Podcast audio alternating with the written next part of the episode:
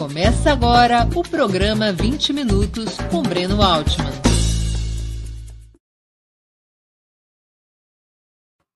Bom dia, hoje é 22 de julho de 2022. Estamos abrindo mais uma edição do programa 20 Minutos.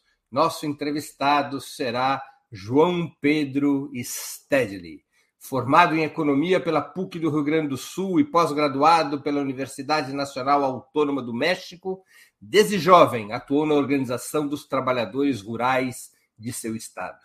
Descendente de camponeses imigrantes da província de Trento, na Itália, foi um dos fundadores do Movimento dos Trabalhadores Sem Terra, o MST, em 1984.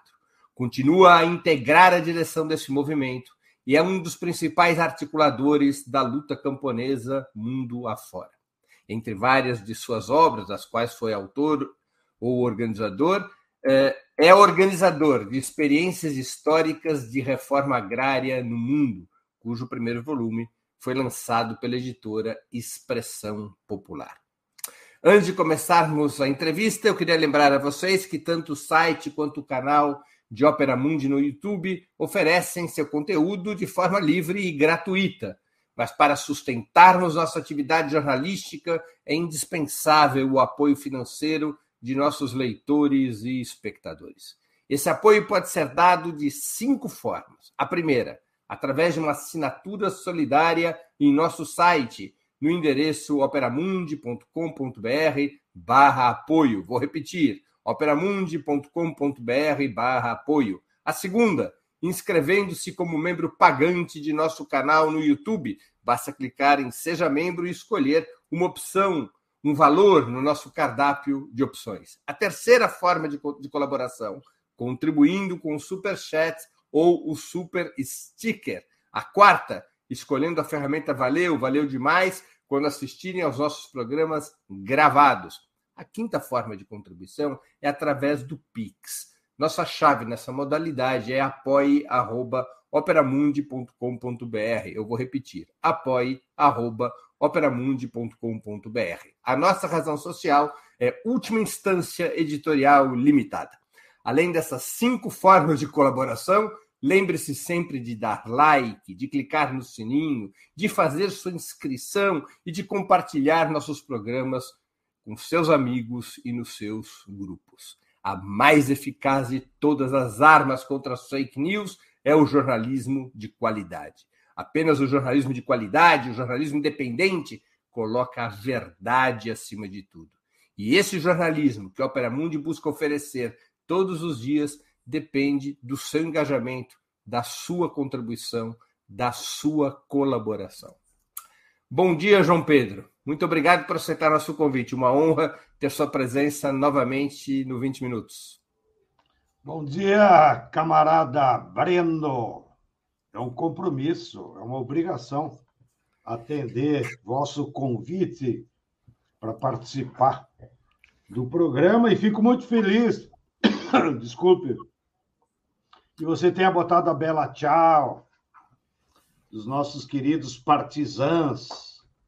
Já que você citou aí na introdução que a minha família veio da província de Trento, que na época era Império Austro-Húngaro, até a Primeira Guerra Mundial.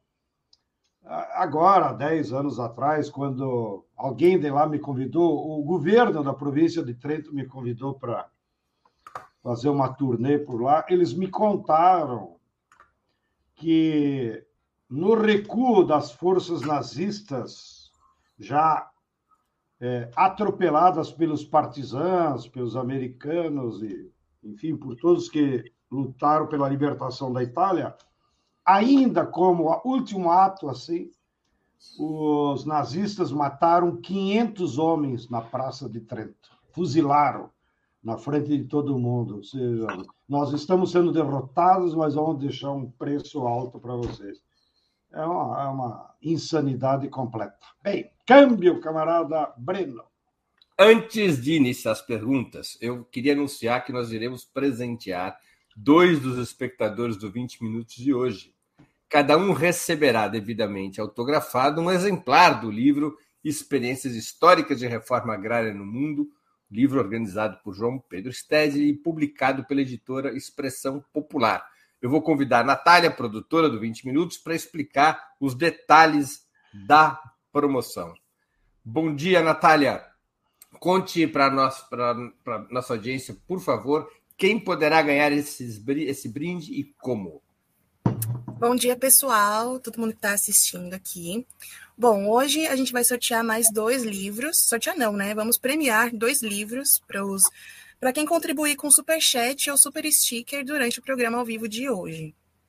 É, quem tiver feito a maior contribuição vai receber, é, de Superchat ou Super Sticker, vai receber um, um exemplar autografado do Experiências Históricas de Reforma Agrária no Mundo. E, e, então vale se você fizer mais de uma contribuição, você pode fazer várias contribuições e a gente vai fazer essa soma no final.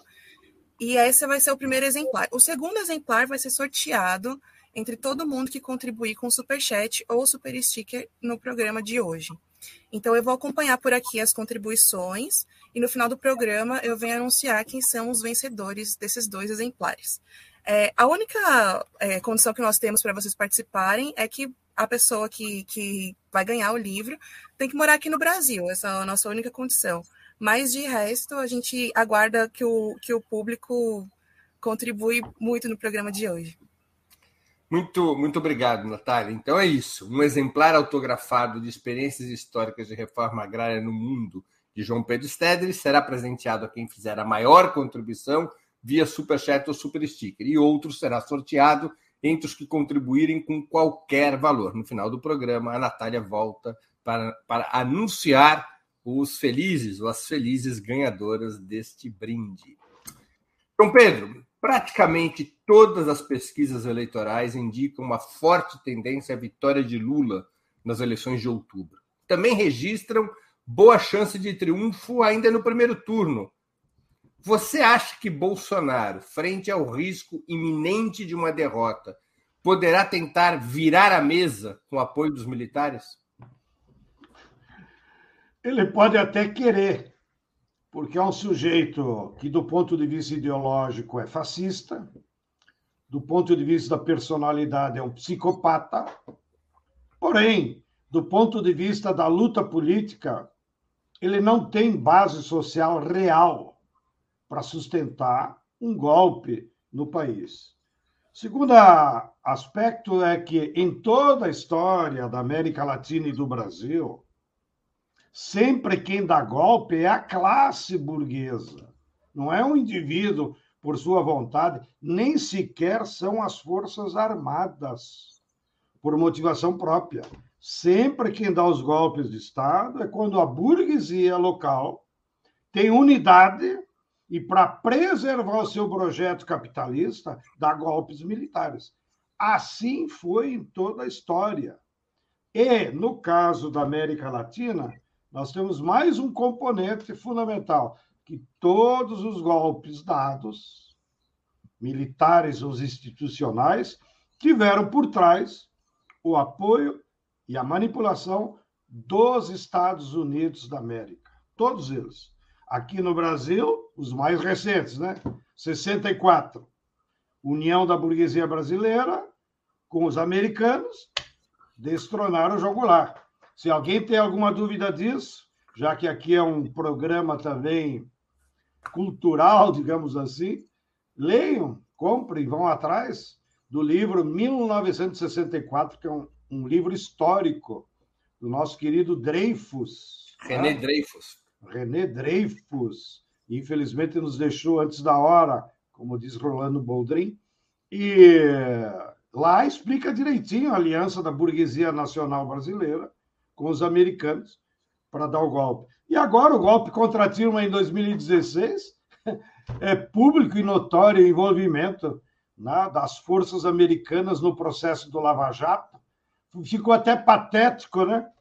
Porque de noite, já no 16 de abril, quando a Câmara aprovou impeachment, o nosso amigo Aloysio Nunes pegou o avião e correu para Washington para prestar conta com a sua amiga Hillary Clinton, que acompanhava para e passo o processo de destituição da Dilma aqui.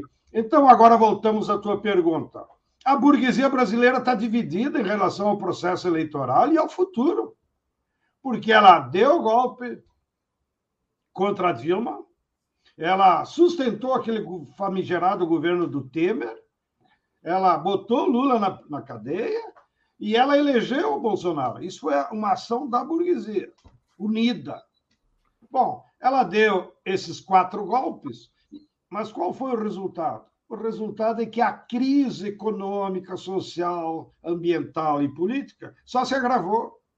Então, a burguesia foi derrotada politicamente no seu método de implantar o projeto. E com isso, a contradição que se gerou é que hoje ela está dividida em relação aos próximos passos.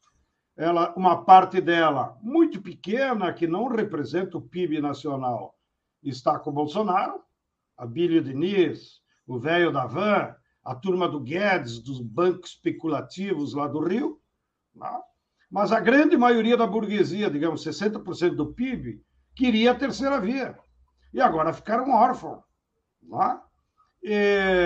E uma parte já representativa da burguesia já está migrando e apoiando Lula. Muito sintomático é, o almoço dele com a Fiesp, muito sintomático a adesão do Alckmin, que não é uma adesão pessoal. O Alckmin representa setores da burguesia é, brasileira que migraram para o Lula. Né? E então a burguesia está dividida, ela só consegue dar um golpe quando ela está unida. Então, por essa razão, eu acho que, do ponto de vista político, não há nenhuma condição para alguma aventura do, do Bolsonaro se sustentar, ainda que ele queira. Mas ele é tão ignorante, como nós dizemos na liturgia cristã, ele é um pobre diabo. Né? É, ele é tão ignorante que ele nem tem consciência do seu papel na história. É, na terminologia marxista, em homenagem ao Breno, é, ele é um lumpen. Né? Então, ele não representa a burguesia brasileira. A burguesia tem outras formas de, de mediações.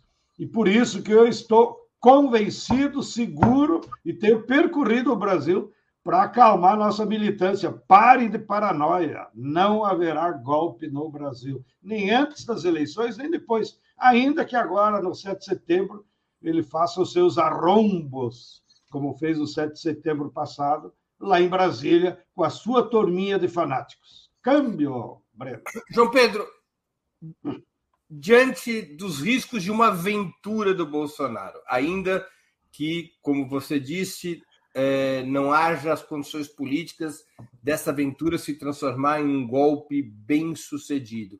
Qual deveria ser a alternativa das forças democráticas e de esquerda? Tocar adiante a campanha eleitoral, deixando que as urnas resolvam a parada, ou tentar construir grandes mobilizações populares em defesa do processo eleitoral e de denúncia das ameaças golpistas? Eu estou muito satisfeito, digamos assim, porque percebo que no campo das mediações da sociedade civil, nesses últimos dias e semanas, tem surgido muitos manifestos de vários setores representativos. Tá? É, hoje, eu li nos jornais de manhã cedo, até a Fiesp fez uma nota pública defendendo as regras democráticas, no fundo, fazer esse tipo de manifesto agora é apoiar também o Lula. Né? E li que até o, o Ciro Nogueira, da Casa Civil, está preocupado e deu declarações que antigolpistas.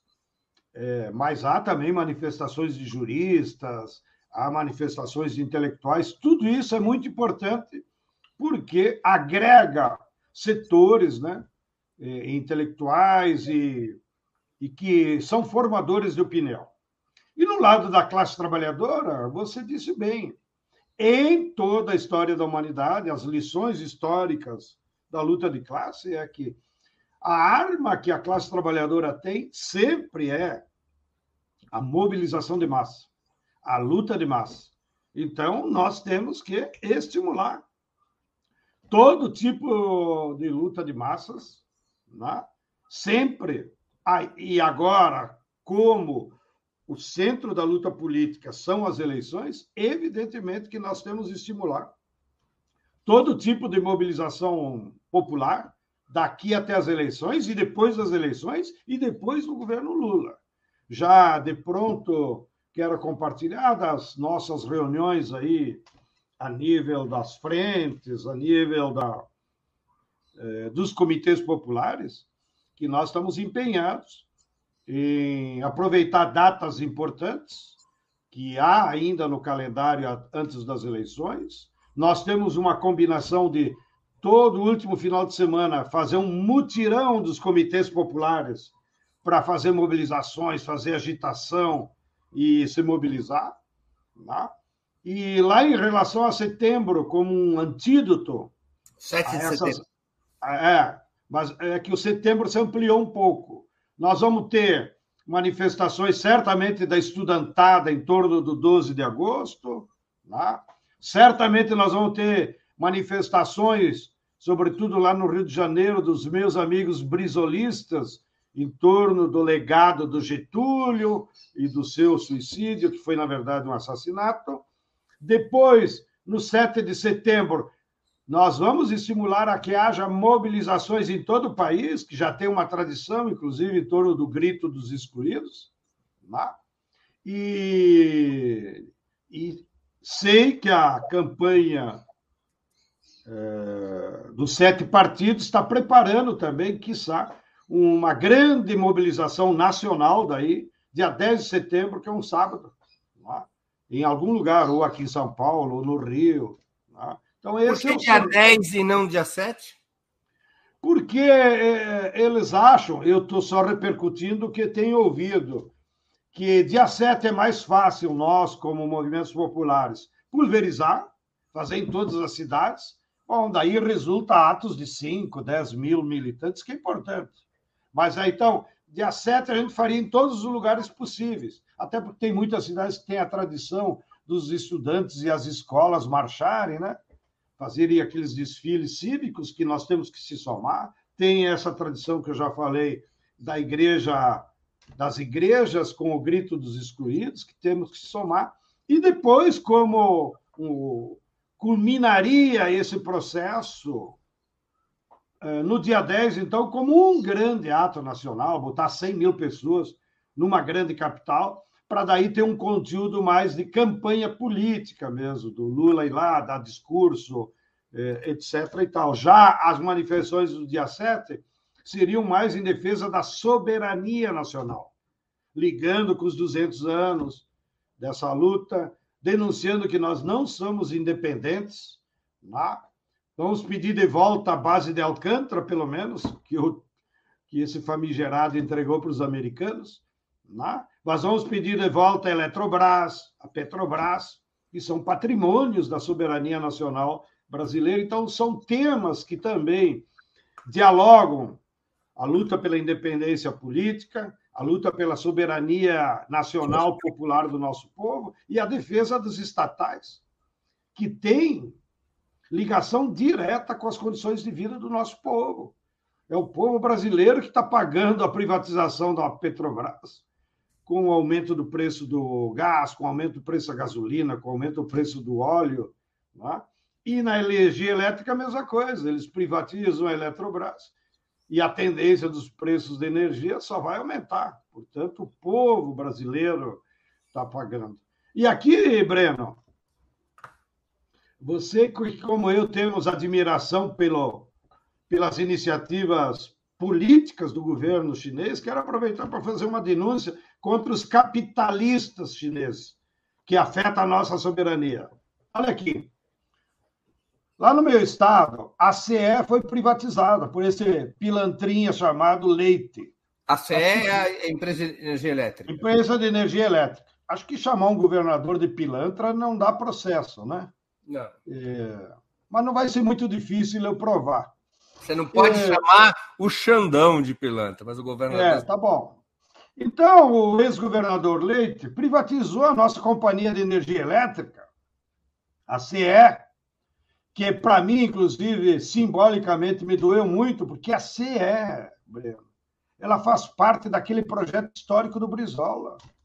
O Brizola, no governo de 58 a 62, montou as bases de um Estado moderno. Criou a siderúrgica rio-grandense, estatizou a ITT e criou a Companhia Telefônica, criou a CE, criou a Companhia Rio-Grandense de Leite para criar mercado de agroindústria para os camponeses e assim por diante.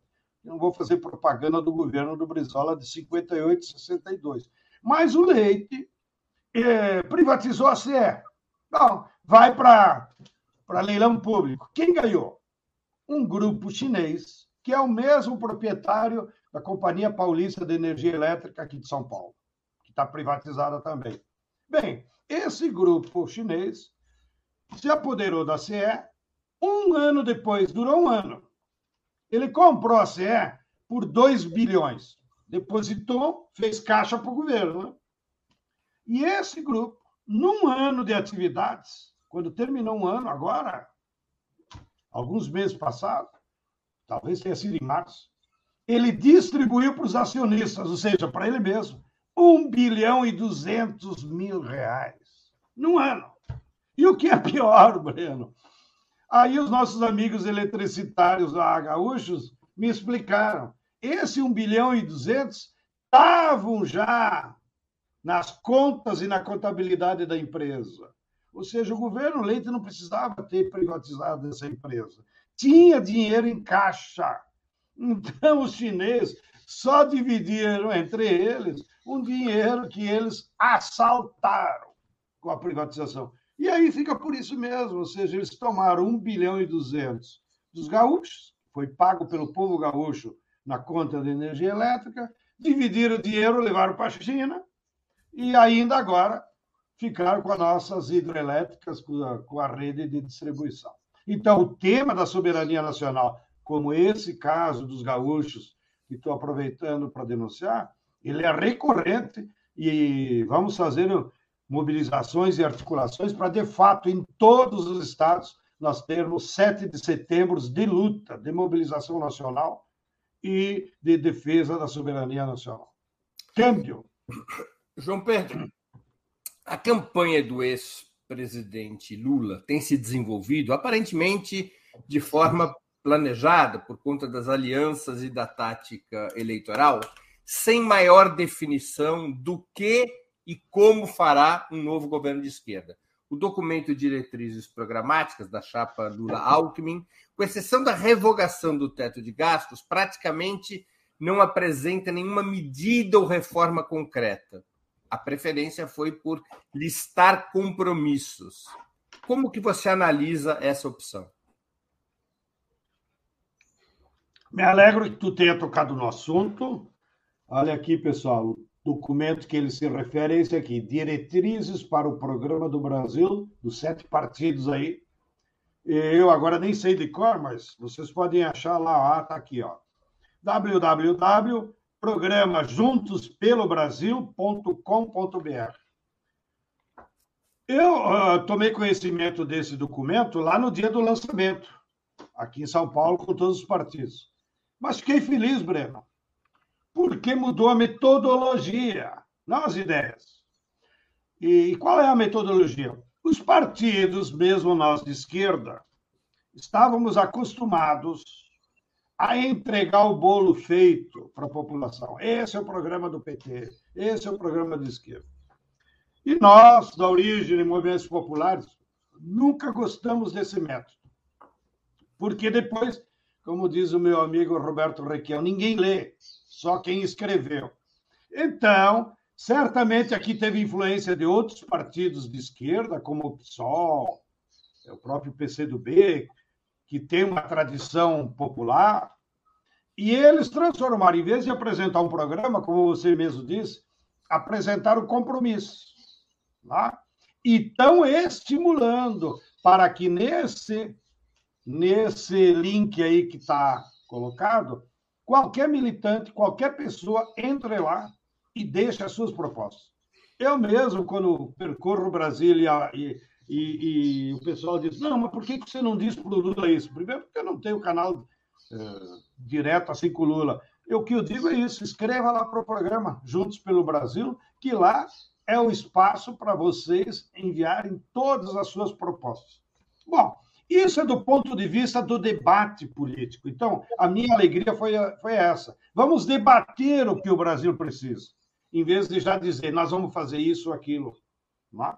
E, evidentemente, tem aquela liturgia jurídica que o partido vai ter que registrar o programa no TSE, mas que também é só uma hipocrisia, porque isso é só pro forma, ninguém respeita. Né? Você imagina pedir para o Temer respeitar o programa do Dilma quando ele assumiu a vice? Óbvio que ele fez tudo o contrário, né? Então é uma hipocrisia o registro dos programas do TSE. Agora, o que é fundamental da tua pergunta é, de novo, como se evidencia a força do povo? Como é que o povo vai conseguir garantir que a sua ideia seja implementada pelo Lula? Se o povo discutir se o povo participar. Então, lá nos comitês populares, nós temos dito para eles: bom, aqui tem um canal para vocês enviar as propostas, mas vocês, lá na reunião do comitê, têm que discutir dois aspectos. Primeiro, um plano de emergência. O que, que o Lula precisa fazer em janeiro de 2023? Escrevam aí as suas propostas. Mas essa, essa exercício no fundo, é uma pedagogia de massas. É para que os comitês populares e as massas se convençam e tenham consciência do que, que tem que mudar. Para que, com essa percepção, então, nós tenha a capacidade de se mobilizar depois da eleição e a partir de janeiro para garantir um programa de emergência porque todas as medidas que o Lula tiver que tomar que afetem as estruturas capitalistas só poderão se realizar se houver grandes mobilizações de massa. Na nossa parte, como MST, na luta pela reforma agrária, prometo que não faltaremos. Agora, além do programa de emergência, que no fundo depende da capacidade nossa de mobilização popular, nós temos um debate necessário, que não é também de documento. Nós temos um debate sobre um, a necessidade de um projeto popular para o país. O projeto é uma ideia, é um caminho, são aqueles grandes elementos que devem nortear as políticas públicas, mas também o que fazer da esquerda para nós construirmos um outro projeto de nação que vai demorar anos. Nós não vamos derrotar essa crise capitalista, porque é uma crise do modo de produção capitalista, apenas no espaço de um governo. Ainda que, necessariamente, nós temos que começar com o governo eh, Lula. Então, no âmbito dos movimentos populares, nós temos vários textos eh, propondo o debate de projeto popular para o Brasil. Certamente você já tem entrevistado outros companheiros nesse espaço aqui, mas reforço: o exercício que nós temos que fazer é de pedagogia de massa, ou seja, envolver os setores organizados para que eles se convençam de que a nossa luta é por um projeto de país e que essa luta dependerá da correlação de forças, ou seja, da nossa capacidade de mobilizar as grandes massas para dar o rumo para o governo Lula. E eu sempre uso o exemplo da Constituinte. Na Constituinte, nós tínhamos 16 deputados de esquerda, entre eles o Lula, meu querido Lívio Dutra, né? e, mais, e outros grandes lutadores. Mas o que fez que a Constituinte tivesse um teor progressista? É que nós estávamos num período histórico de reascenso do movimento. Então, as massas, com as suas lutas concretas, nas greves, nas ocupações, na mobilização, é que arrancou da Assembleia Constituinte uma Constituição razoável, que desde lá, nesses 30 anos, a burguesia se dedicou, todo santo ano eles se dedicam a ir cortando aquilo que estava escrito lá na Constituição. Câmbio, Breno. João Pedro, talvez pudéssemos afirmar que a campanha presidencial desse ano se tornou plebiscitária, reunindo na coalizão encabeçada por Lula uma série de partidos e lideranças que publicamente respaldaram o golpe de 16 e as políticas neoliberais aplicadas durante o período Temer-Bolsonaro, incluindo o próprio candidato a vice, Geraldo Alckmin, como você mesmo citou. Essa situação, essa confluência de forças tão heterodoxas, pode ter uma influência importante em um eventual terceiro governo Lula e condicionar sua natureza? É um tema interessante. Mas eu faço a leitura com outros parâmetros.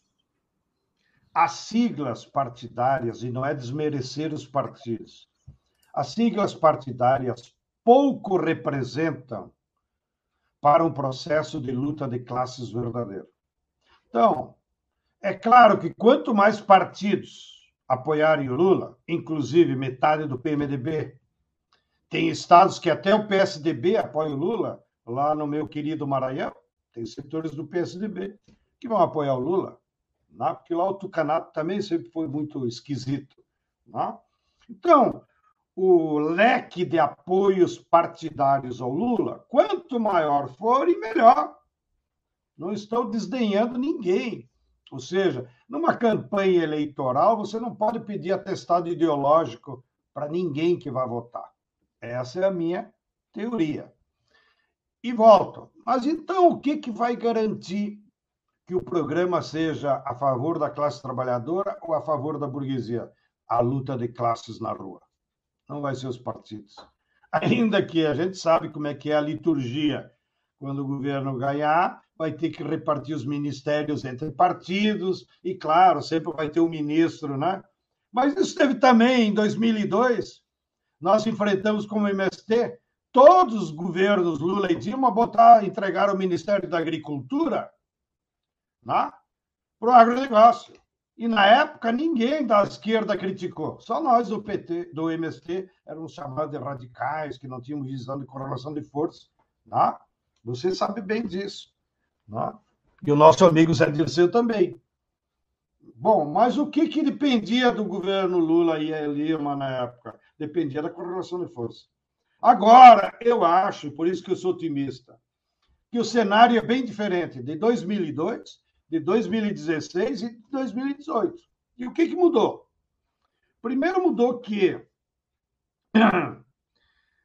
em 2002 a burguesia veio em peso e construiu com o governo Lula um governo de conciliação de classe.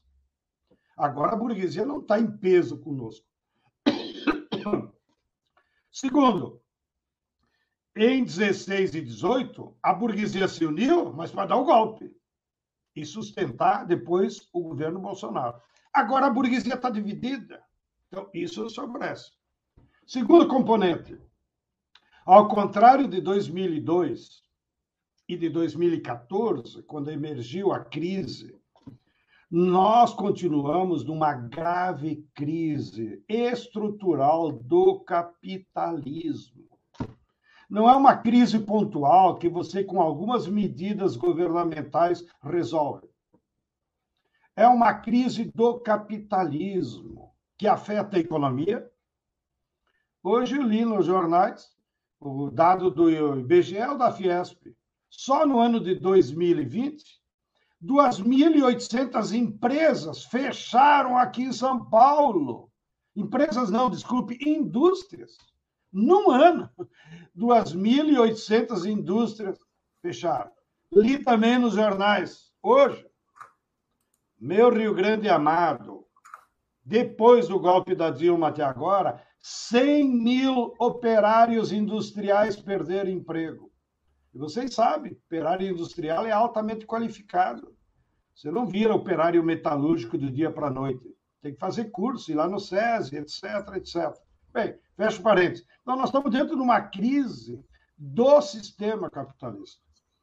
E isso vai exigir medidas do governo que afetem as estruturas capitalistas e que deem base para um novo programa. Agora, de novo, ainda que o Lula, na minha opinião, e eu já disse para ele, hum, evoluiu muito de forma positiva nesses últimos anos, amadureceu muito, tem uma clareza maior em relação ao Brasil. Né?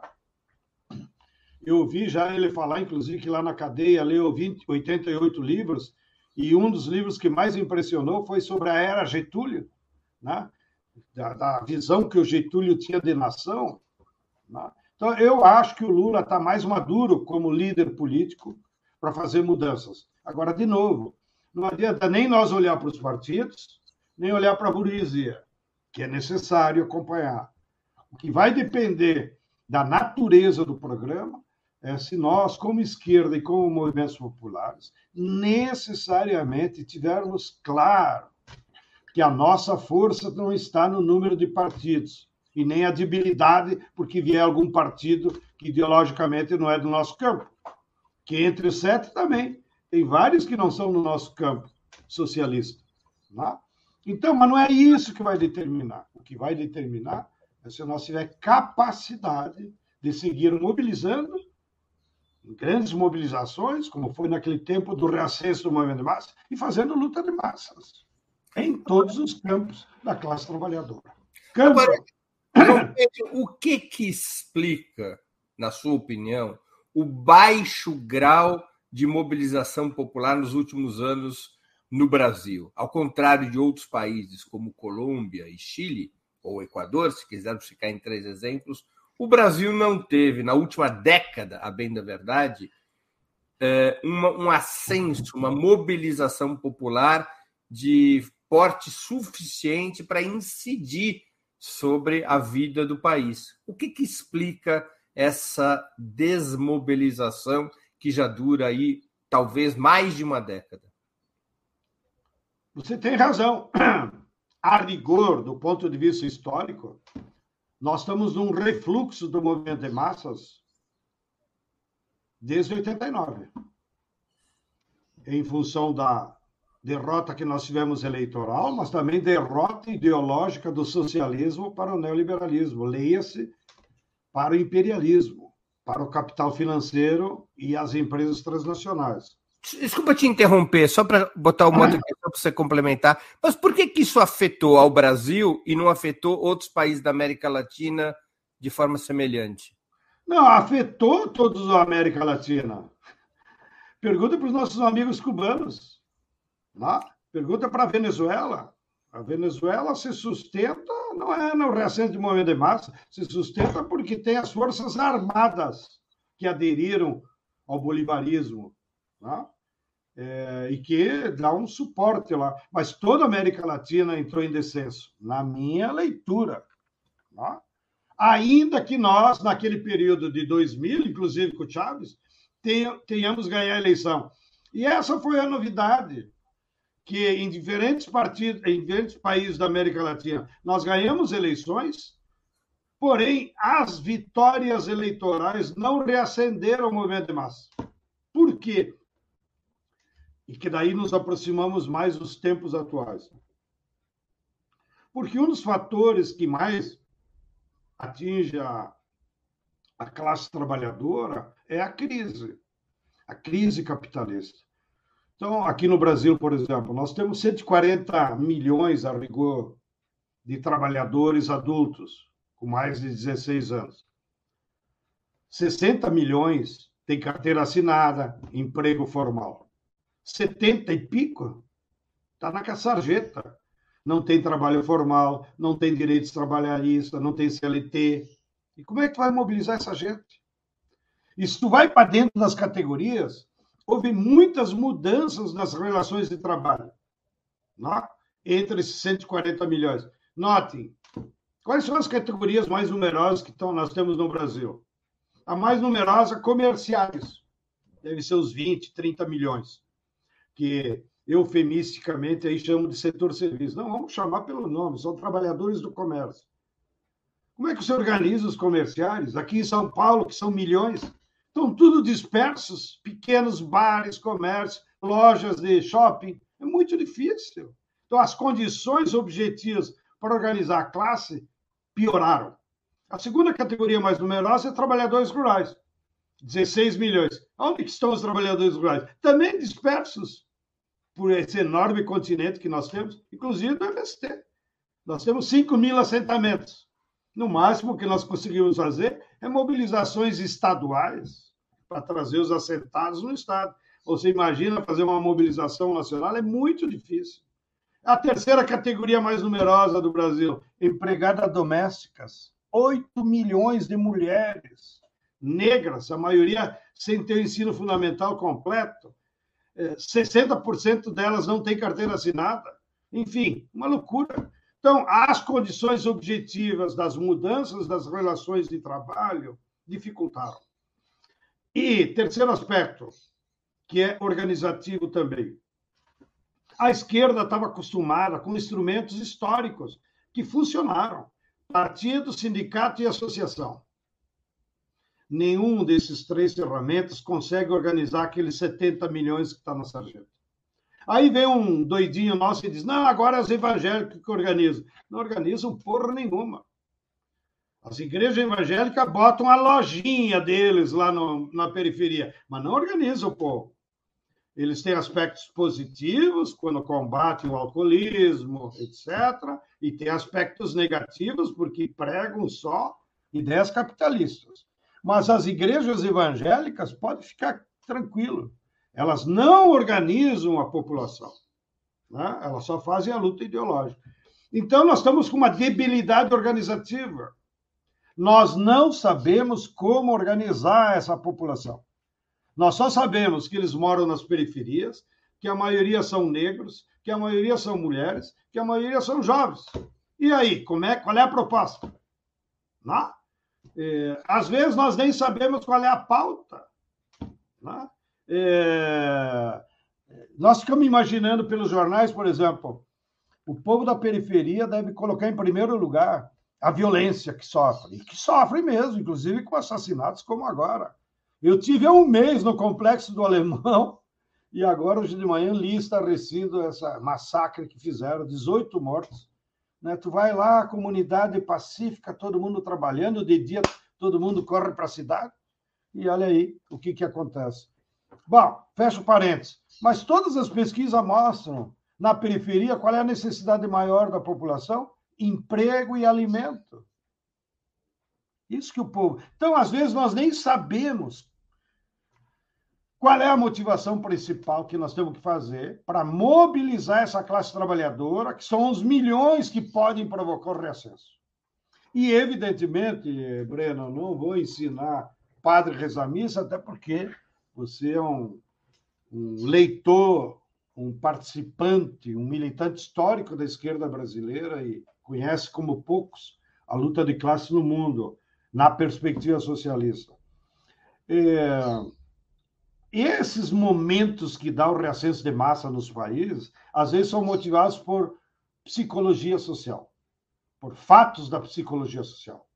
Né? Então, e isso tá, não está sob controle da, das mediações ou dos partidos. Ou Muitas vezes, a maior parte das vezes, ocorre de uma maneira completamente imprevista. É, foi o que aconteceu, por exemplo, na Revolução Russa, né? E tem até um, um artigo famoso do Lenin, que em pleno 1916 disse que talvez a geração dele não viria mudança. E depois, um ano depois, fizeram uma revolução, talvez provocada do ponto de vista psicossocial por aquela marcha das mães, né? Que foram massacradas. Então, aquele massacre contra as mães, mulheres russas, provocou. Né? Então, eu tenho esperança. Eu acho que essa situação da crise grave do capitalismo. Essa situação que nós vamos ganhar as eleições em outras condições. Não é mais Lulinha, paz e amor, como foi em 2018, em que havia uma conciliação da classe, inclusive na campanha. Você se lembra disso. E se alguém tem alguma dúvida, vejam lá o filme do João Salles, Entre Atos, que ele demonstra como documentário como foi o processo da campanha de 2002. Não estou fazendo nenhum comentário, estou pedindo para vocês verem o filme Entre Atos de João Salles, que ele acompanhava nos bastidores e mostrava como é que foi a campanha de 2002, que não tem mais nada a ver com a campanha de agora. A campanha de agora, nós vamos ganhar, como aparece na opinião pública, mas ela vai depender de nós intensificar a participação popular de todas as formas possíveis eh, daqui até outubro. E nisso, eh, eu estou também muito feliz, porque o Lula, que é o nosso líder, tem clareza absoluta dele. Os puxa-saco dele que não. Então, eu sei que o Lula vive brigando para. Só vou para os estados se tiver mobilização, porra. Vou lá para reunião fechada em hotel, não aguento mais isso. Agora tem que botar o povo na rua. É isso que o Lula defende. Então, é a velha história, né? Agora fazendo as nossas mazelas da esquerda. Os Aspone, aqueles assessores de porra nenhuma, mais atrapalham do que ajudam lideranças como Lula.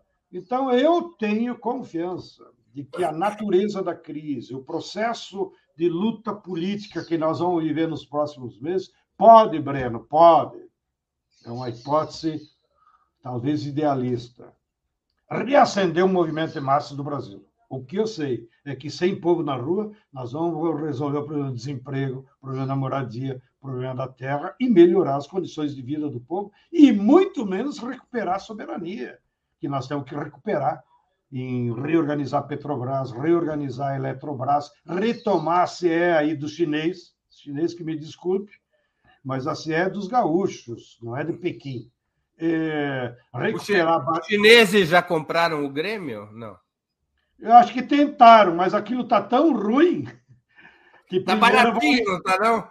Primeiro estão esperando que o meu amigo Roger, grande treinador, consiga eh, chegar de novo à Série A. Daí é capaz de algum pilantra ir lá oferecer, e se depender dos dirigentes do PMDB, que controlaram o Grêmio, que venderam o Olímpico, fizeram daquilo uma loja de negócios, não é de duvidar que eles queiram vender. Mas como o Grêmio é o quarto time do Brasil em associados, os 80 mil militantes que temos, nós defenderemos o Grêmio para o que der e vier como dizia o meu querido, saudoso Lupicínio Rodrigues, grande e único sambista gaúcho que fez o hino do Grêmio.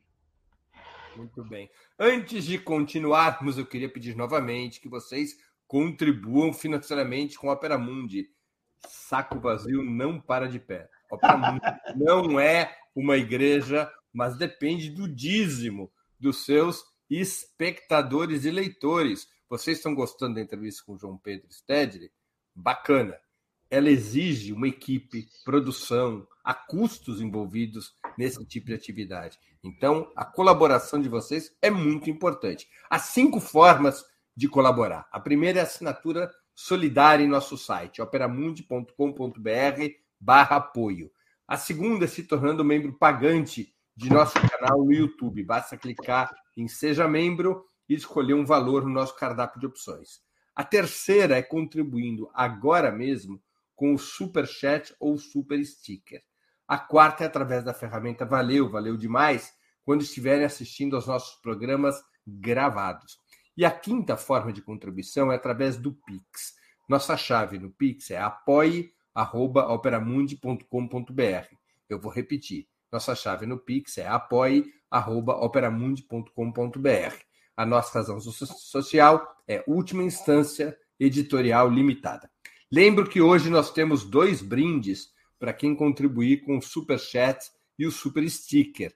Quem tiver feito a maior contribuição através dessas duas formas, Super Chat e Super Sticker, ao final do programa irá ganhar de presente o livro Experiências Históricas de Reforma Agrária no Mundo, de João Pedro Stedley, devidamente autografado por ele. Um outro exemplar, também autografado, será sorteado entre todos os demais que tiverem contribuído com o Super Chat e o Super Sticker. Portanto, façam a sua contribuição agora mesmo. Além de ajudarem a Opera Mundi a se fortalecer como um jornalismo que coloca a verdade acima de tudo, também estarão concorrendo a esse inestimável brinde, o livro Experiências Históricas de Reforma Agrária no Mundo, de João Pedro Stedley. João Pedro, o MST como os demais movimentos populares brasileiros, está empenhado e joga um papel de vanguarda na mobilização em favor da chapa liderada por Lula. Qual sua expectativa com um novo governo sob comando do PT? Eu vou anexar uma pergunta de uma espectadora nossa que contribuiu com o Superchat, dando exemplo aos demais de que a hora é de contribuir com a Opera Mundi. A Isa Maria contribuiu com o Superchat, eu agradeço a Isa, e ela pergunta: ocorrerão de fato com Lula e o vice inusitado as mudanças que o Brasil precisa? Então, a palavra, João Pedro Stede, qual sua expectativa com um novo governo comandado pelo PT? Eu vou repetir algumas ideias quase que como um mantra. A crise estrutural do capitalismo que aparece na economia, na sociedade, nos crimes ambientais, na crise do Estado burguês, que está aí, que virou uma crise política de representação, inclusive porque os políticos da burguesia não representam nem sequer os interesses da classe. Né? Eles só trabalham em função própria. Então, usando uma metáfora, é como se o Brasil hoje tivesse num quarto escuro, sem a gente enxergar saída. E não há saída se continuarmos dessa situação. Então, a eleição do Lula é uma espécie de rebeldia que nós estamos no quarto escuro e ele representa a porta da saída. Então, a vitória do Lula vai ser abrir a porta. Ah, é por aqui a saída. Porém, seria ilusão da nossa parte acreditar que a simples eleição do Lula e do Alckmin, já que vocês gostam de citar ele sempre, vai realmente fazer as mudanças no Brasil. E, da mesma forma, as mudanças na reforma agrária.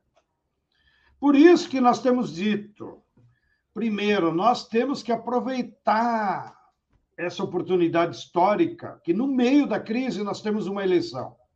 Mas é preciso transformar a eleição numa luta de classes, que só se realiza como luta de classes se as massas participarem. Né? Então, nós vamos ter que transformar a campanha do Lula como foi a de 89. Grandes mobilizações, motivar a população de ir de casa em casa, fazer atos em todos os espaços que nós pudermos.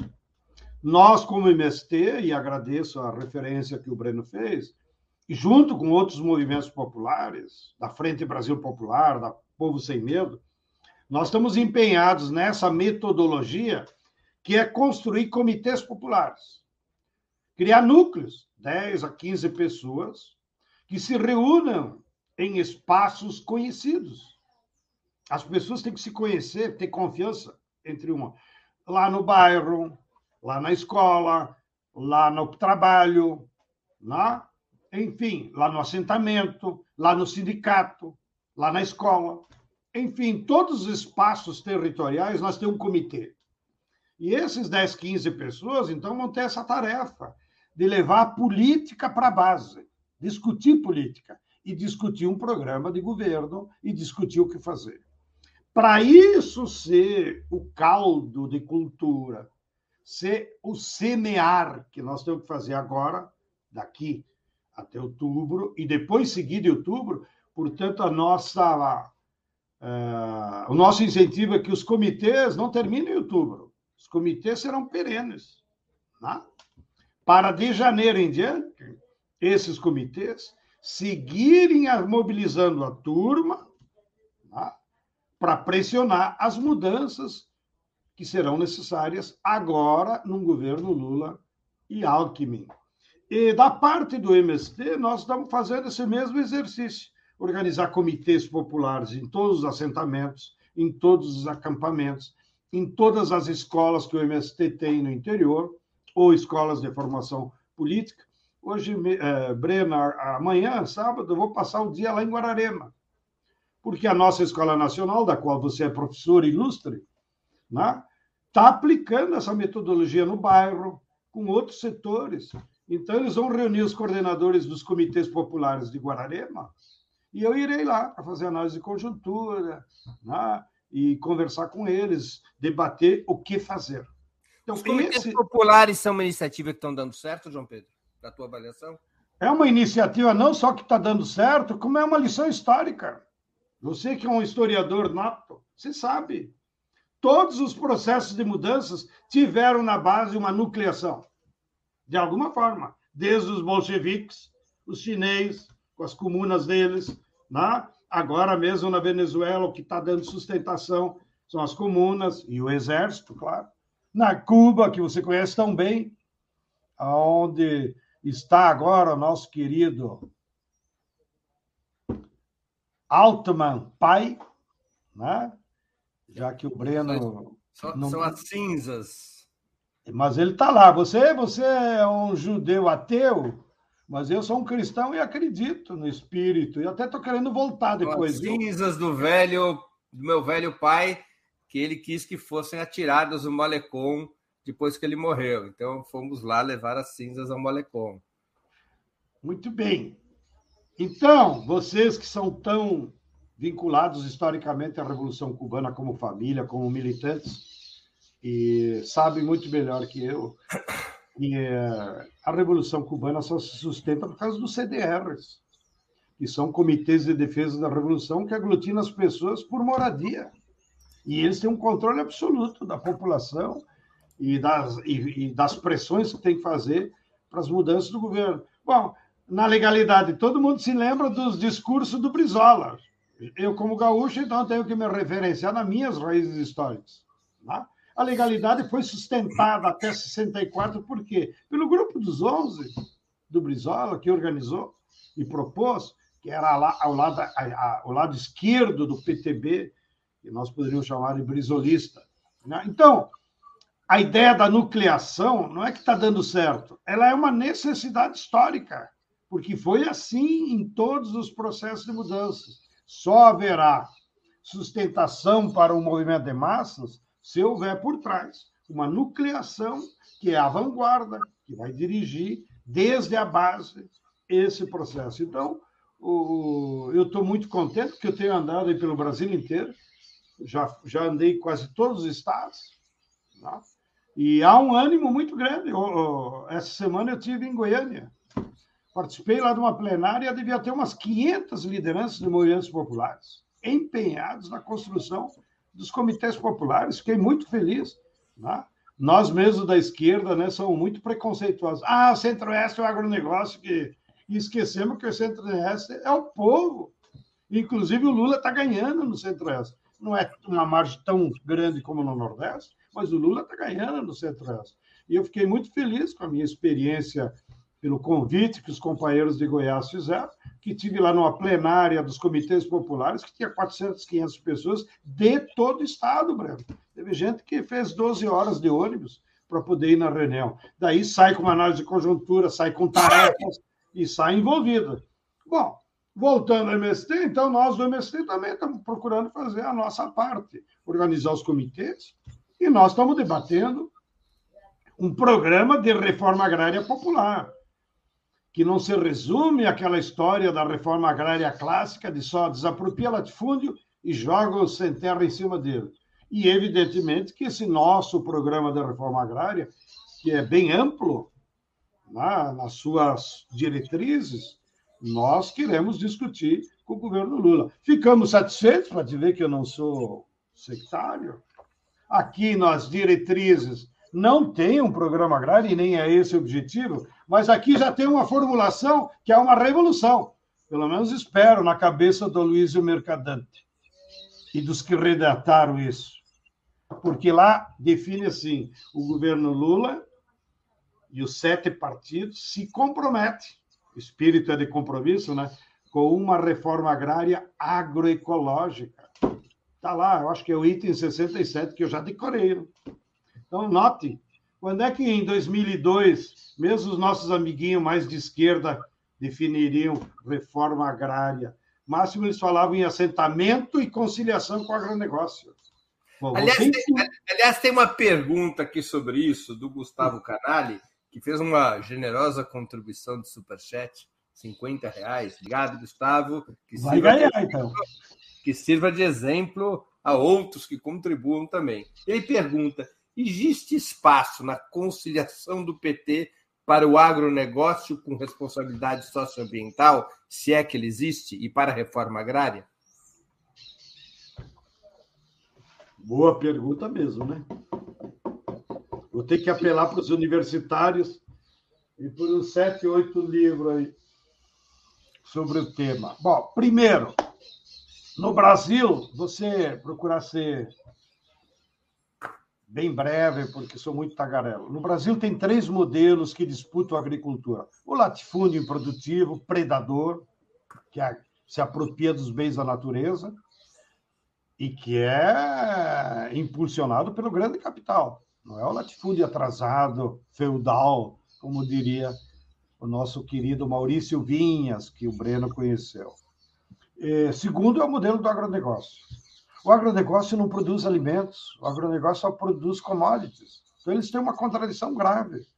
E o agronegócio usa só agrotóxico, expulsa a mão de obra e destrói a natureza. Né? E depois nós temos o projeto da agricultura familiar, dos agricultores familiares e dos assentamentos de reforma agrária. Pode haver a conciliação desses três modelos? Evidentemente que não. Então, um governo Lula terá que ter políticas estruturais de combate ao latifúndio. O latifúndio não pode mais. Por exemplo, se você tiver com uma medida, uma lei, é proibido desmatamento, desmatamento zero, como sempre defendemos, só isso já impõe uma derrota ao latifúndio muito grande. Se você proibir mineração do jeito que é feita hoje, só isso impõe uma derrota ao latifúndio. Se você garantir que a água é um bem público, pronto, mais uma derrota para o latifúndio. Agora, o agronegócio, como é que nós vamos conviver com o agronegócio? É, o nosso problema com o agronegócio não é o tamanho da fazenda, até porque no Brasil tem tanta terra que dá para você fazer reforma agrária, desapropriar grandes fazendas, desapropriar o latifúndio improdutivo e manter um setor mais moderno do chamado agronegócio. A nossa contradição com o agronegócio se chama agrotóxico, se chama agressões ao meio ambiente. Então, o governo Lula vai ter que fazer medidas sérias, ou pactuadas com eles, vão parar de usar veneno, tá? ou medidas coercitivas. Uma delas, que nós defendemos, ó, tem que eliminar a Lei Candir. A Lei Candir, do famigerado governo Fernando Henrique Cardoso, isentou o agronegócio dos impostos de exportação. Mas isso voltamos ao feudalismo. Como é que eles ganham, ganham, ganham, vendem para a China, para a Europa e não pagam nada de imposto? Então, isso é pré-capitalismo. É a burguesia que não se compromete com financiar o seu Estado. Tá? Então, uma medida clara do governo Lula vai ser acabar com a Lei Candir. E o agronegócio quer continuar a exportar para a soja? Vai continuar, mas vai ter que pagar 17%. Outra medida. Até, até para recuperar o teu Rio Grande do Sul, que foi o estado ah, mais afetado pela Lei Candir. Exatamente. Pode botar o preto, que espero ganhar as eleições, pode botar Jesus Cristo de governador do Rio Grande. Não resolve mais as contas públicas se não cair a Lei Candir, para poder ter impostos ICM da soja e das outras exportações por ser um estado agrícola. Nós estamos na lona há 30 anos. Tá? O Tarso Genro se lembra das dificuldades que tinha para pagar a folha. Tá? Fecha parênteses. Então, é, tem que haver medidas tá? que repactuem a existência do agronegócio. Não significa que nós somos contra eles ou, o que queremos desapropriar todas as fazendas. Não? Eu lembro, em 89, o grande debate que havia, vamos estabelecer limite de tamanho máximo de propriedade? E, na época, o saudoso José Gomes da Silva, radical e fazendeiro, defendia que nós sim tinha que ter um limite de propriedade e era 500 hectares. E quem se contrapôs a ele? Eu, representante do MC. Não, Zé Gomes, aqui não precisa ser tão radical. Vamos mas botar... isso estava no programa do Lula de 89, esse limite. Não, mas não de 500. É isso que eu quero recuperar. Aí nós colocamos 1.500. Ou seja, no Brasil, até 1.500, todo mundo pode ficar rico, mas desde que produza em condições saudáveis. Agora, o latifúndio improdutivo e acima de 1.500, nós temos que recuperar é, essa ideia. Bem, então é isso que eu vejo sobre o, o futuro da agricultura. É, o agronegócio, no fundo, ele enfrenta muito mais contradições com a sociedade, porque ele não produz alimentos e ele usa veneno que afeta todo mundo, não afeta só a fazenda dele.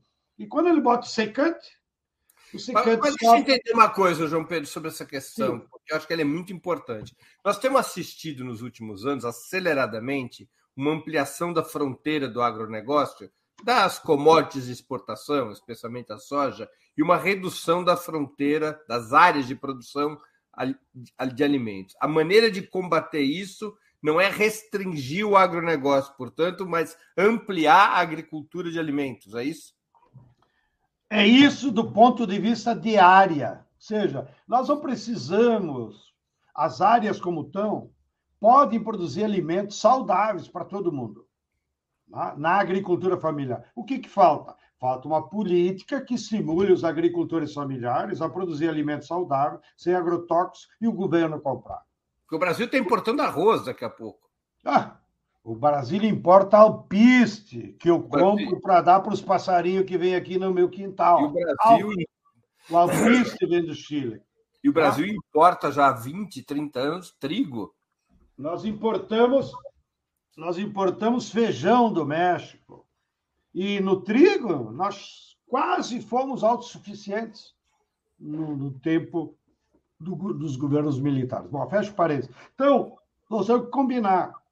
E, e, é gravíssimo, né? Não ter autossuficiência no trigo, né? Nossa! Porque é o pão. É... O produto mais vendido da humanidade chama-se o pão. Está lá na Bíblia. Eu não sou devoto, mas eu sei lá a multiplicação dos pães. Multiplicar os pães precisa de trigo. Sem trigo, os pães não se multiplicam. Sabe então, quem está nos assistindo aqui, João Pedro? Perdão pelo parênteses. Não. A Ide Benete de Paula, viúva do nosso grande companheiro Davi Capistrano da não Costa acredito. Filho. Não, um grande abraço. Parabéns para mim, parabéns para você. Um grande abraço, Aide. Prazer em reencontrar de forma remota. Nós temos um carinho muito grande pelo Davi Capistrano, filho tanto pela história de toda a sua família, que infelizmente a luta de classes nos uniu, tanto pela ideologia, mas por fatos. Né? É, e aqui vou aproveitar esse espaço e a presença da ID para comentar. O pai do Capistrano Filho, que é considerado desaparecido político até hoje, finalmente revelaram o seu destino na voz daquele famigerado delegado capixaba, que revelou guerra, né? Ele revelou que 19 militantes comunistas, depois de mortos na tortura em Petrópolis, foram queimados numa usina de cana lá em Campos. E o MST ocupou a usina, tá lá os fornos onde eles foram cremados. Né? E nós reivindicamos na época da Dilma, quando foi descoberto, mas não deu tempo. Nós temos que transformar aqueles fornos da usina de Campos num museu da memória da luta política. Né? E nós estamos lá zelando, já que não há condições objetivas agora para transformar aquela a tapera né, da usina num memorial da luta política. E depois o Davi Capistrano, quando era prefeito de Santos, até vou comentar porque é uma revelação histórica. O que depois nós conquistamos no Fernando Henrique, que era naquele período, o chamado PRONERA, Programa Nacional de Educação da Reforma Agrária. O PRONERA, que é uma política muito boa e nós vamos ter que recuperar com Lula, é, ele se baseia na alternância. Para poder os jovens do, do Sul, do Sul, digo, desculpa, do interior estudar, e sem se afastar das suas origens, ele tem que ir para a universidade, ele tem que ir para a escola dois meses e depois voltar para a sua comunidade mais dois, três meses. Assim ele não perde os vínculos e ele faz um estudo intensivo. Bom, nós inauguramos essa metodologia que nós aprendemos com as escolas agrícolas da Igreja Católica que teve muita relevância para os camponeses capixabas. Né? Então, nós aprendemos com eles e aplicamos o método de alternância. E nós aplicamos em dois lugares como experiência piloto, seguindo o método chinês. Primeiro experimento para ver se dá certo, depois tu massifica. E nós fizemos essa parceria com a Prefeitura de Santos. Olha, que maravilha! E por que o prefeito de Santos? Porque era o único de esquerda que nos entendia, né, em pleno governo Fernando Henrique Cardoso, e ele usou lá os créditos que tinha junto à rede hoteleira, né? E porque ele não dá, e porque também ele não dava muita bola para o Ministério Público, juiz, nada disso, né? Ele é, ainda que depois a, a ID teve que pagar o preço. Ele acumulava é... processos sem qualquer problema. É, então, a primeira turma que nós formamos pelo que não existia Pronera, foi com a Prefeitura de Santos. Eu mesmo fui lá uma semana da aula, uma ocasião. E é. depois a outra turma, também digo em homenagem, foi a primeira turma de Pedagogia da Terra com a Unijuí, lá em Juí, que também foi um sacrifício muito grande das nossas companheiras, a maioria eram mulheres, né? Pô, vinha gente do Ceará. Você conheceu a, a, a companheira lá do Ceará, a de Jesus, Maria de Jesus? Claro.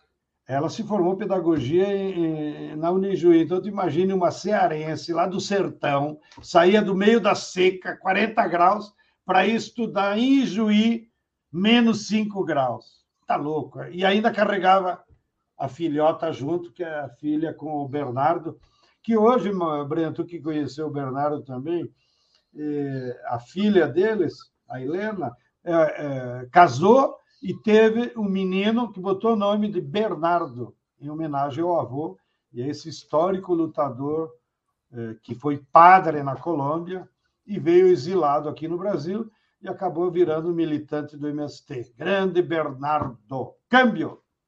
Então a gente só fica contando história, o relógio está passando, só... eu tenho outros compromissos. João Pedro, o primeiro ciclo petista, segundo diversos analistas e lideranças, foi marcado principalmente por medidas importantes de reorganização orçamentária. Os pobres foram incluídos no orçamento, como gosta de dizer Lula, impulsionando a distribuição de renda para ampliar o mercado interno de massas como motor da economia, mas sem reformas estruturais. Não se mexeu nas estruturas da acumulação capitalista no Brasil, nem a reforma agrária, nem a tributária, nem a financeira e assim por diante. Seria possível, na sua opinião, repetir esse modelo programático com o mesmo sucesso do primeiro ciclo ou a realidade demanda um novo programa marcado pelas chamadas reformas estruturais? Eu não tenho dúvida nenhuma. Aquele modelo do neodesenvolvimentismo que tu descreveu, e foi virtuoso, onde todos ganhavam, o Lula dizia isso. No meu governo todos ganham. Era governo para todos. Né? Mas ele mesmo dizia, mas os banqueiros ganham mais. Tá? E como havia um processo de crescimento econômico, nós crescemos em média 7% durante os oito anos. Isso é raro. Agora, o que nós estamos assistindo? Uma crise capitalista profunda na, na economia, no social, como é que tu resolve o problema de 70 milhões de desempregados? Não basta fazer a volta à lei trabalhista. Não? Né? Como é que se resolve o problema dos 10, 12 milhões que é o déficit habitacional? Não é mais o governo, o programa Minha Casa Minha Dilma. Não? Né? Precisa ter reformas estruturais que afetam, inclusive, a vida das cidades. Há um mês atrás, também para compartilhar com os que nos acompanham, um conjunto de movimentos populares, todos urbanos, com uma articulação que nós temos de arquitetos e urbanistas, fizeram uma grande conferência das cidades, com mais de 700 militantes dessa causa, e eles produziram um documento que já foi enviado lá para a campanha. Ou seja, não, não, agora não basta construir casa lá no fim do mundo. Que o sujeito tem que pegar três ônibus, dois trem para poder trabalhar na cidade. Agora é preciso pensar cidade diferente. Isso é uma reforma estrutural. Da mesma forma, eu já expliquei da reforma agrária. Não basta mais desapropriar um, uma fazenda aqui, outra lá, outra aqui. Agora é uma reforma agrária popular. E, sobretudo, Breno, nós vamos ter que fazer uma pequena revolução também na indústria, que é criar um novo PIB industrial. Porque essa burguesia que está aí é uma burguesia subalterna, dominada pelas empresas transnacionais. Então, tá bom, vamos sentar lá com a Fiesp, com quem precisar falar, né? desde que seja para resolver os problemas do povo. Mas o Brasil precisa ser reindustrializado. E reindustrializado sobre outras formas também organizativas. Não é só pedir para os empresários ou para as grandes empresas. Né? Vou dar aqui um exemplo. Nós apresentamos para o programa de governo, com uma medida necessária, criar um programa nacional de energia solar para toda a casa do camponês. Vocês imaginam, 5 milhões de casas, botar as placas solar e, e fazer um programa de energia solar como foi o Luz para Todos. Isso vai libertar o camponês da energia, o sol é que vai pagar a energia, e ainda ele pode botar o excedente na rede. Olha que fantástico que vai ser. Mas o que, que tem por trás disso? E você imagina construir as placas solar e aquelas baterias para 5 milhões de famílias? Isso é uma revolução. Quem que vai fazer essas baterias? Quem que vai fazer essas placas? Nós podemos construir indústrias cooperativadas em todo o país. Todo município tem a sua fabriqueta de placas solares. Então, é esse tipo, da mesma coisa nós podíamos aplicar para a indústria da construção civil, das casas, isso etc. Isso tem a ver com a ideia de economia solidária. Isso tem a ideia que a economia celular. Sem desprezar que, evidentemente, terá que ter pesados investimentos estatais naquelas indústrias de base fundamentais, como a indústria naval, a indústria petroleira, a siderúrgica. Nós temos que recuperar a siderúrgica nacional para ser uma siderúrgica estatal, e assim por diante. Então, não há mais como resolver os problemas do povo sem afetar os interesses do capitalismo. Câmbio. Uma última pergunta de mérito, João Pedro. O João Goulart prometeu reformas de base, nem as praticou, as prometeu. Foi derrubado por um golpe empresarial militar. Dilma Rousseff aplicou reformas que não eram estruturais, eram orçamentárias, e foi derrubada por uma contra-revolução burguesa preventiva com mais um golpe de Estado. Um governo de reformas estruturais do Lula, o que, que representará do ponto de vista do enfrentamento de classes no país? A burguesia vai aceitar essas reformas estruturais? Primeiro, vamos nos entender para não ficar com paranoia. O João Goulart foi derrubado porque era aquele clima de Guerra Fria. E eu ouvi uma vez uma entrevista com Henry Singer, que era o grande patrocinador dos golpes, e o sujeito perguntou por que, que vocês promoveram o golpe contra o Brasil. O Goulart, afinal, não era um revolucionário, não era socialista. Por que, que vocês promoveram com a Allende, etc.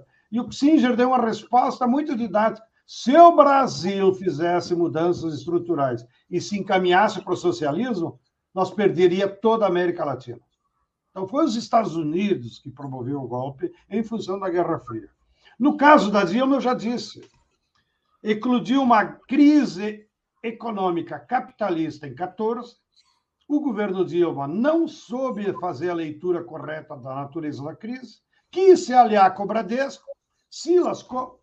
E aí a burguesia, muito hábil, com os meios de comunicação lá embaixo, com a Globo, botou toda a culpa da crise na Dilma.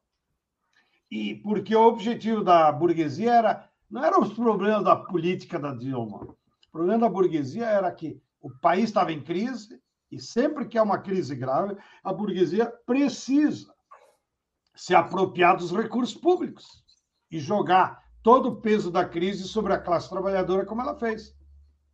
Então, ela tomou o Estado de assalto e fez a reforma trabalhista e previdenciária, que custou para a classe trabalhadora 70 milhões eh, de desvalidos. Então, a situação agora do governo Lula tem nada a ver com as outras duas situações históricas.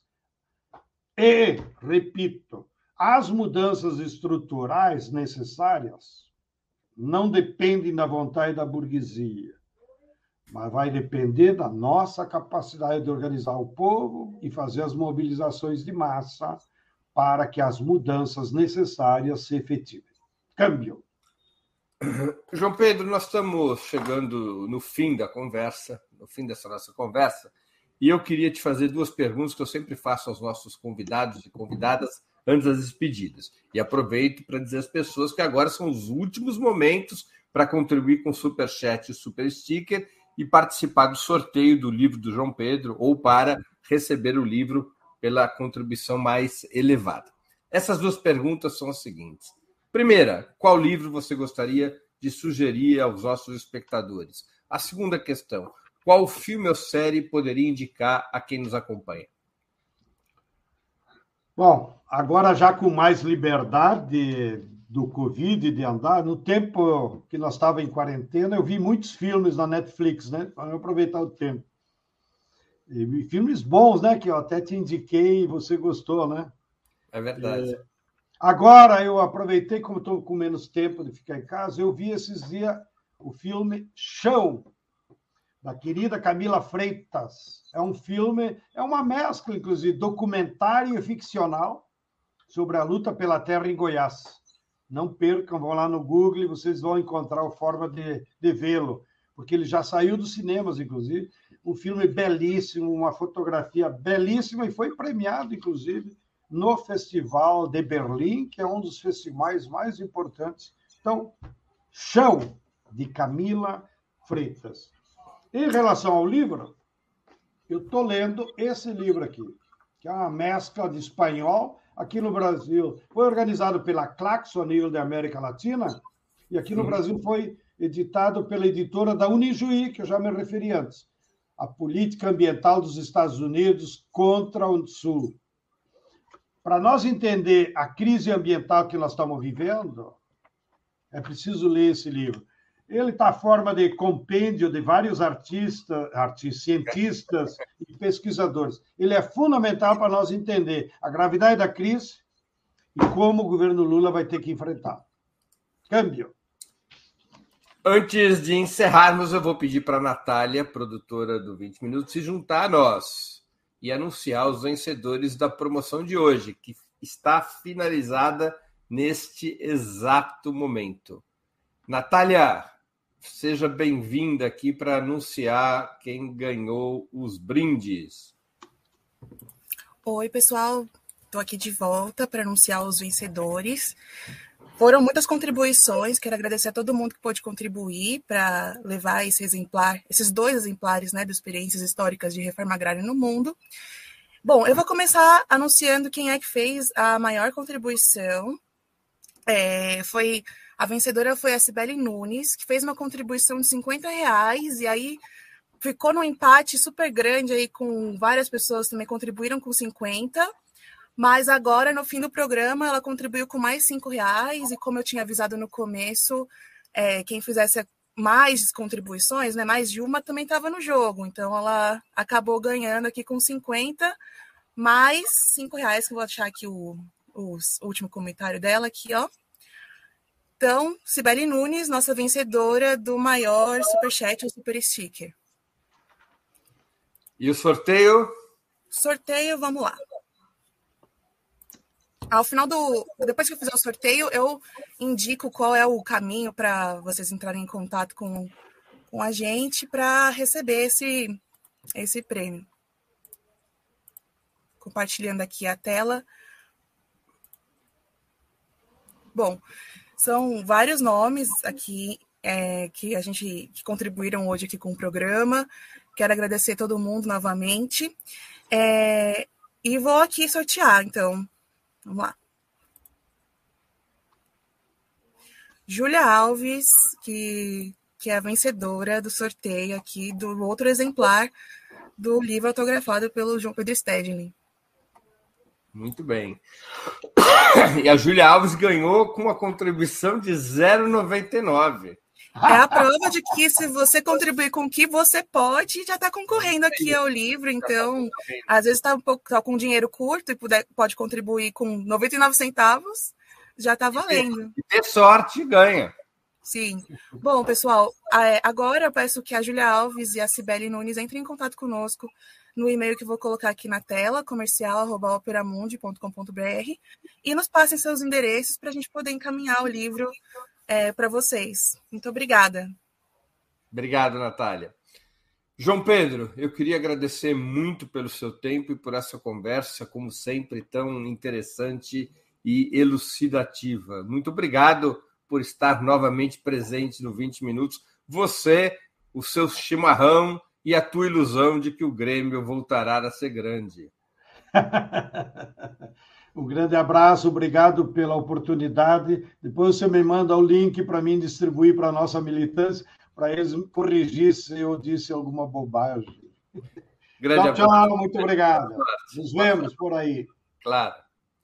Também agradeço a todos e todas que assistiram a esse programa, em especial aqueles e aquelas que puderam fazer contribuições financeiras ao nosso site e ao canal de Ópera Mundi no YouTube. Sem vocês, nosso trabalho não seria possível e não faria sentido. Um grande abraço a todos e a todas. Para assistir novamente esse programa e a outras edições dos programas 20 Minutos, se inscreva no canal do Opera Mundi no YouTube. Curta e compartilhe nossos vídeos. Deixe seus comentários. O jornalismo de Opera Mundi é mantido com o seu apoio. Faça uma assinatura solidária em www.operamundi.com.br. Com um pequeno valor mensal, você nos ajuda no desenvolvimento de um jornalismo independente e de qualidade. Obrigado pela audiência e até a próxima.